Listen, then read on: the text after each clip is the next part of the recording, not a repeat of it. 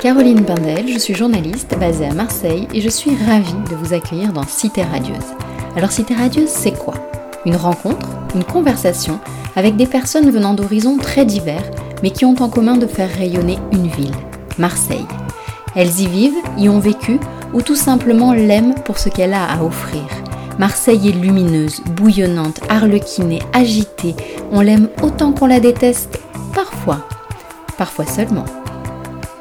Aujourd'hui, mon invité est Philippe Écharou, photographe, portraitiste, artiste engagé et promoteur du street art 2.0. Avec Philippe, on se connaît depuis plusieurs années, je suis son parcours, j'adore son travail, son engagement pour la nature et le regard qu'il porte sur le monde. Philippe est un Marseillais qui s'exporte, mais qui n'oublie pas d'où il vient.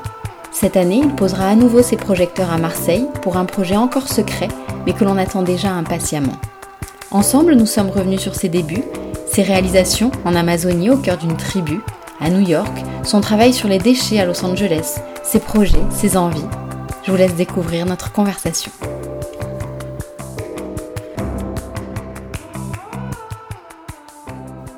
Philippe, bonjour. Bonjour. Alors j'ai pour habitude de débuter ce podcast en demandant à mon invité comment il se définit à l'instant T.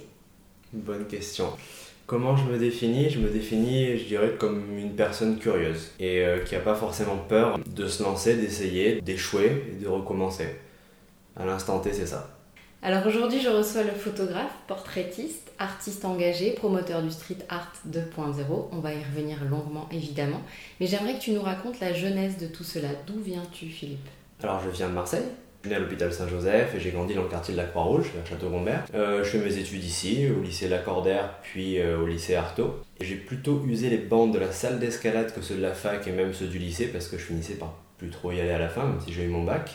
Donc j'ai grandi dans le monde de l'escalade, donc on va dire dans le monde sportif, entouré de gens euh, qui avaient des parcours assez exceptionnels et qui étaient extrêmement modestes. Et ça, ça m'a beaucoup euh, aidé à grandir et ça a forgé un peu qui je suis aujourd'hui. C'est un monde avec lequel je suis toujours en lien et je passe beaucoup de temps dans ce milieu-là. Ensuite, j'ai fait pas mal de kitesurf au début du kitesurf, donc on en revient au côté curieux. Toujours à la débrouille parce que j'avais pas forcément les moyens de me payer beaucoup de matériel, des choses comme ça, donc c'est toujours de la débrouille. Après, je me suis dit qu'il fallait que je trouve un vrai boulot, donc j'ai passé un diplôme d'éducateur spécialisé, travailleur social, que j'ai eu en trois ans en apprentissage. Je travaillais une maison d'enfants, ça s'appelle le Majoyeux, qui était à Saint-Loup. Donc c'était une chouette expérience, j'ai adoré ça. Mais j'ai commencé la photo complètement par curiosité aussi en même temps. Et vu que la photo commençait à marcher, je me suis laissé une chance.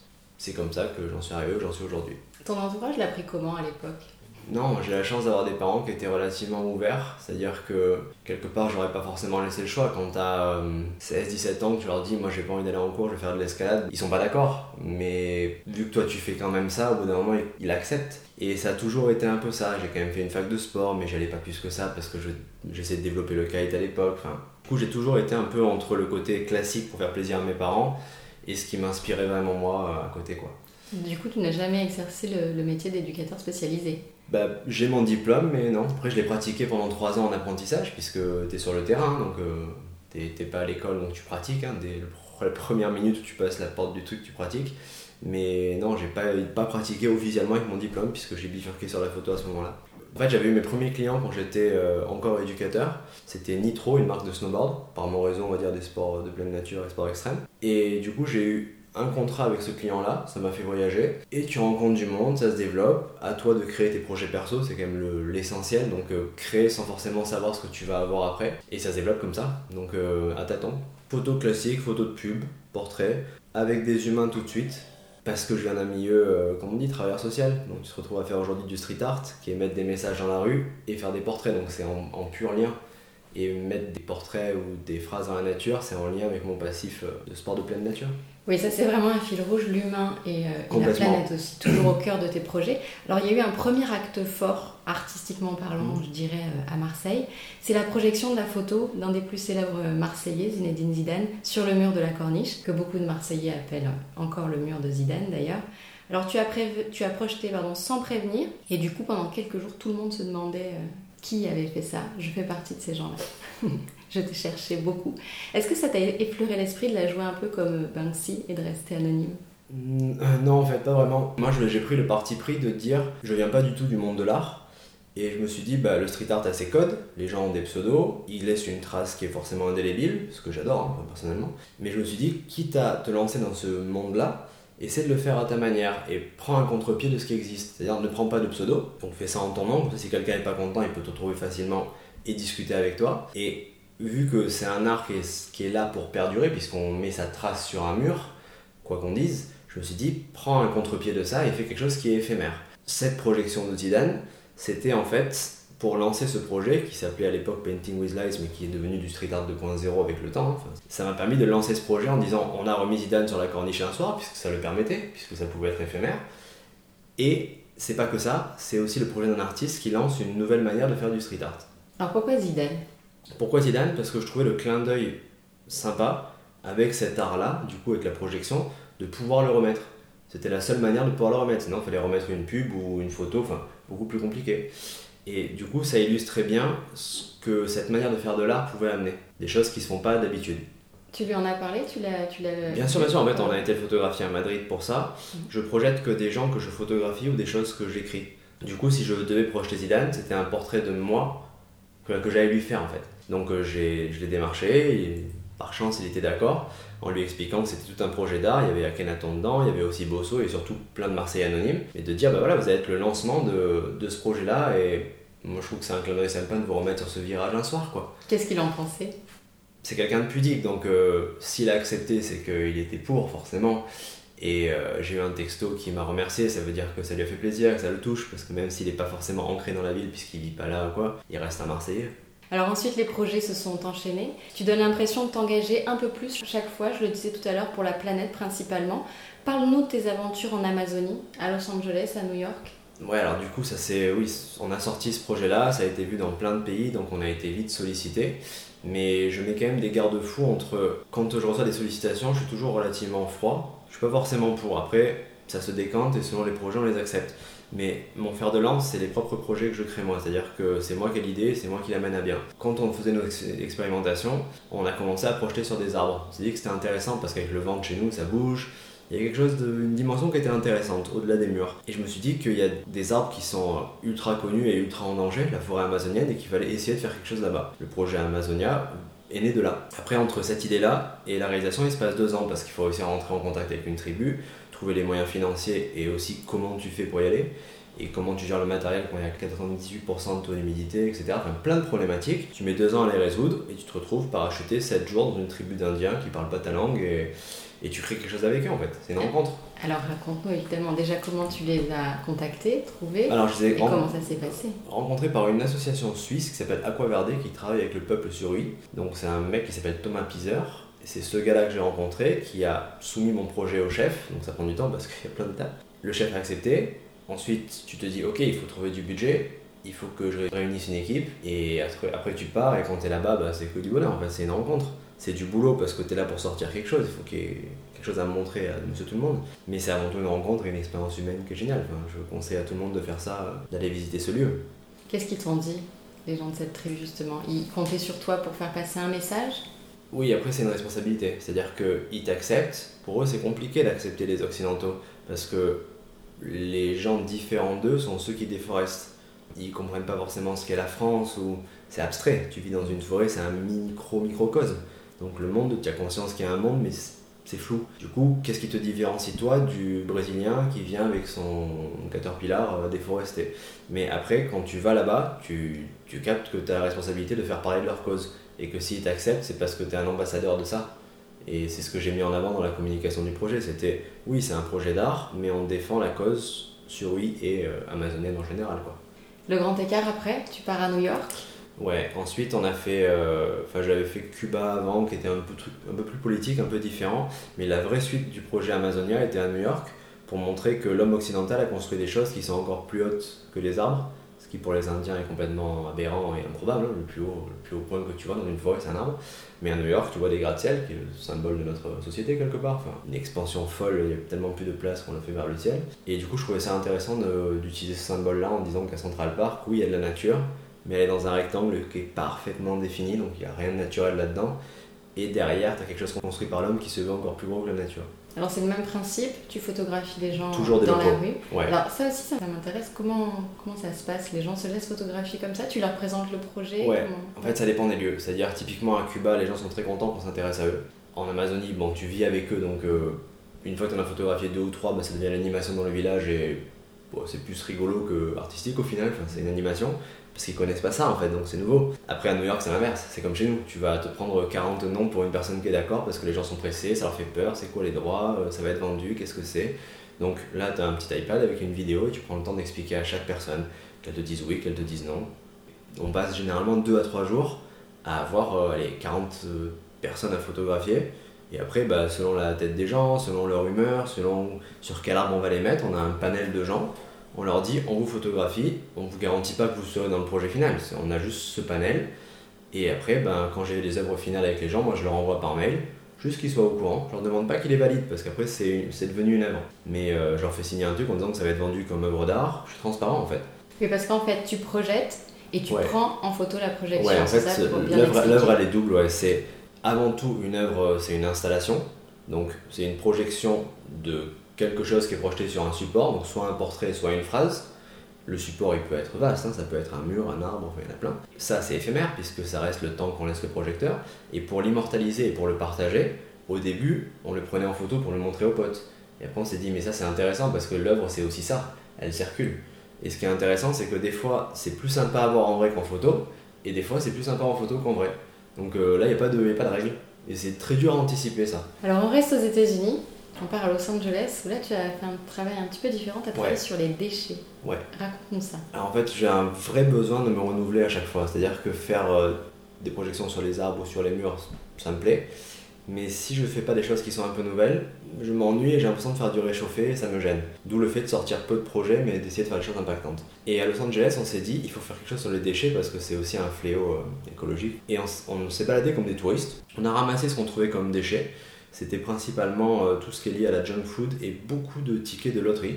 Et après, on a regroupé ces déchets, on les a pendus avec du fil de pêche dans le vide. Et comme à New York, on a photographié des gens dans la rue, même principe en expliquant, sauf que là, on n'avait rien à montrer puisqu'on l'avait pas fait.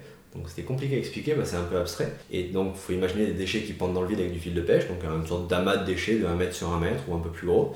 Et après, on projetait des visages de gens du coin hein, sur ces déchets-là, de façon à ce que l'œuvre finale soit encore une fois, quand tu le vois en vrai, c'est joli parce que le visage avec le vent il apparaît et disparaît, puis c'est des déchets qui sont pas attachés les uns aux autres. Mais l'œuvre finale, moi je voulais que les gens voient une belle photo d'un visage qui flotte dans l'air, parce que avec la projection, tu vois pas forcément que c'est des déchets au premier regard, c'est fait exprès.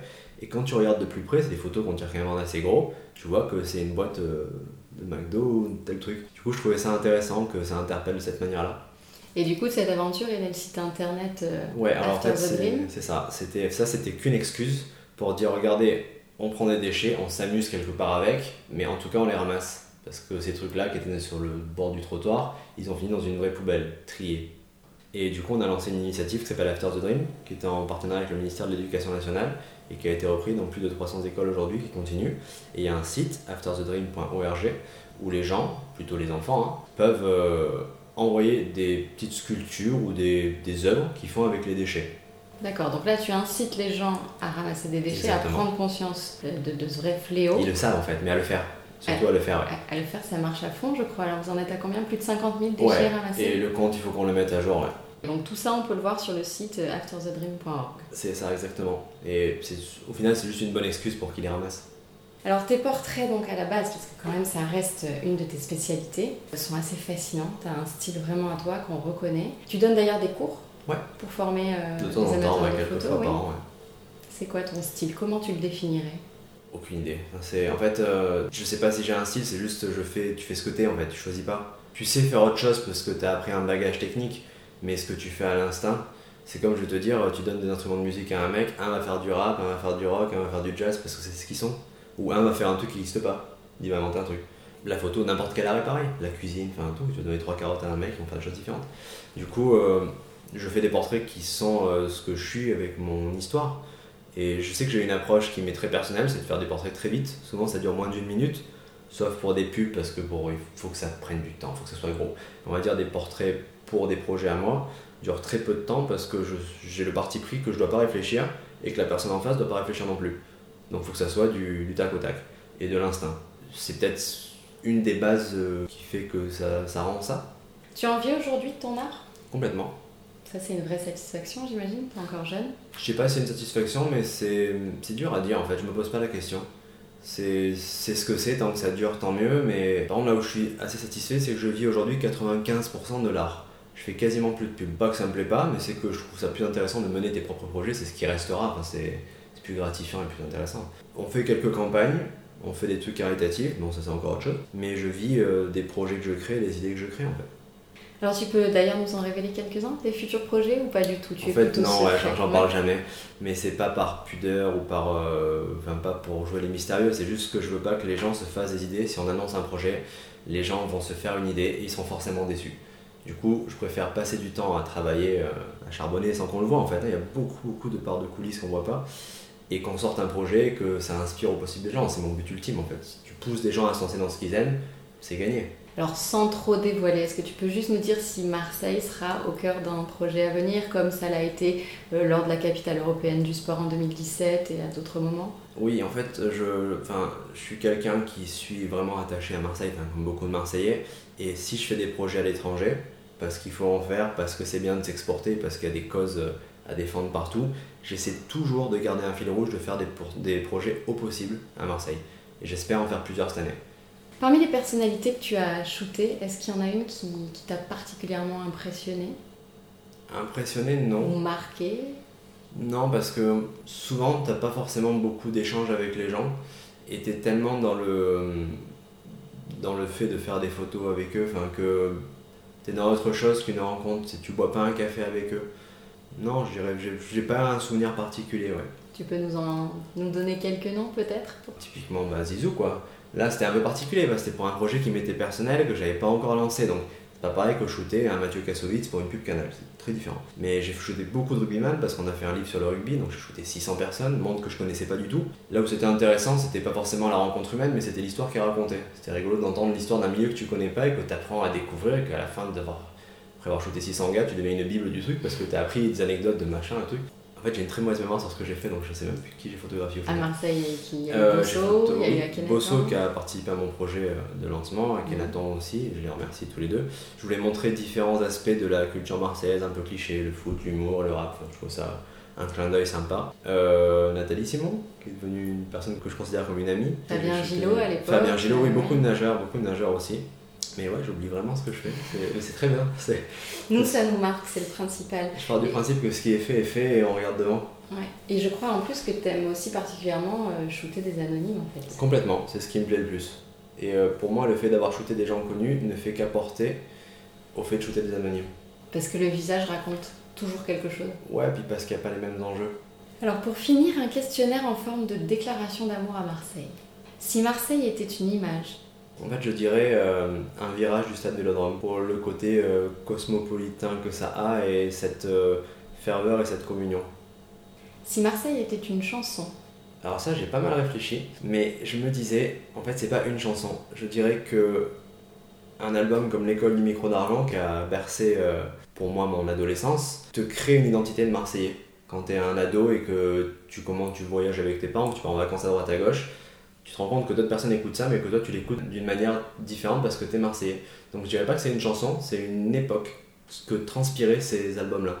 si Marseille était un film, Je dirais les collègues, et ton expression ou juron mon vieux. préférée Parce que la plupart des gens ne comprennent pas ce que ça veut dire. Et j'adore cette expression, enfin, je la trouve tellement drôle. Habituellement, j'invite mes invités à, à traduire, entre guillemets. On, on va, on va, nous, on va en rester là. C'est intraduisible. Merci beaucoup, Philippe. Merci. Salut.